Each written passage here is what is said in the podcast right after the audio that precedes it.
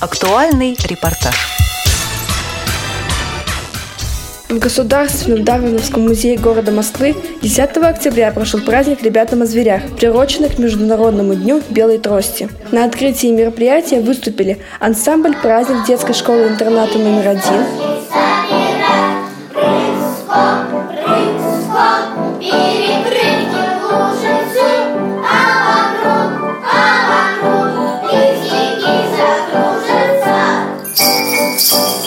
ученица интерната Анна Белова,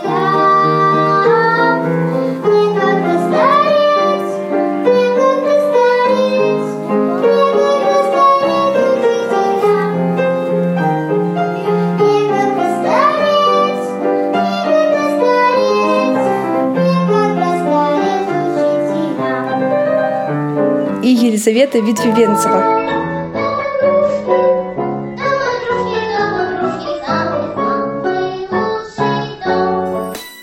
Об истории создания праздника рассказала заместитель директора по научно-исследовательской работе Государственного Дарвиновского музея Татьяна Сергеевна Кубасова. С 20-х годов прошлого века наш основатель Александр Федорович Коц проводил экскурсии с тактильным осмотром предметов в нашем музее. 2003 года мы ведем комплексное представление музея для всех без исключения посетителей. Для гостей праздника были организованы интерактивные экскурсии по основным экспозициям и выставочным залам музея. Дети с ограниченными возможностями здоровья смогли поближе познакомиться с представителями животного мира. Некоторые животные, знаете, как становятся невидимыми и малозаметными? Они по своему цвету похожи на окружающие предметы. Вот давайте посмотрим на картину, которая совсем рядом с нами.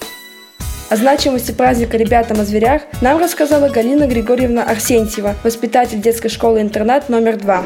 Такое мероприятие, я считаю, очень нужное, потому что действительно мы еще раз обращаем внимание, во-первых, на таких детей с ограниченными возможностями здоровья. Они нужны детям и нам, взрослым тоже, быть повнимательнее. Также Департамент средств массовой информации города Москвы и благотворительный фонд «Иллюстрированная книга» подготовили подарки для школьников. Книги «Сказки о животных» и «Сказки о лисичках». Об особенностях их содержания и оформления нам рассказала представитель благотворительного фонда «Иллюстрированная книга» Ольга Сорокина. Комплект состоит из двух книг и устройств «Волшебный карандаш». Книги оснащены крупными яркими э, иллюстрациями, подвижными конструкциями, чтобы ребенок, который плохо видит, мог потрогать э, пальчиками, провести, ощутить тактильные материалы. Если это львенок, он будет с мехушкой, если это ежик, он будет шершавый, если это птичка, у него будет перышко. Волшебный карандаш озвучивает сказку, говорит голосами персонажей, озвучивает тематическую музыку, которая характеризует эту сказку, эту страничку. Поэтому э, очень многостороннее знакомство с книгой дает волшебный карандаш.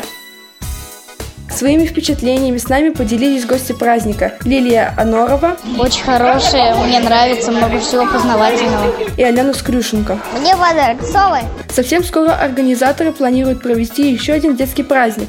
Подробнее об этом нам рассказала доверенный представитель фонда «Иллюстрированная книга» Людмила Ивановна Шевцова. Следующее вручение, насколько я помню, оно у нас состоится прямо на Останкинской башне, поскольку в этом году празднуется 50-летие Останкинской башни. И нам вот ВГТРК разрешила провести вручение там непосредственно для детишек про книжку, посвященную юбилею Останкинской башни. Репортаж подготовил корреспондент седьмой мастерской Ксения Зуилова специально для Радио ВОЗ.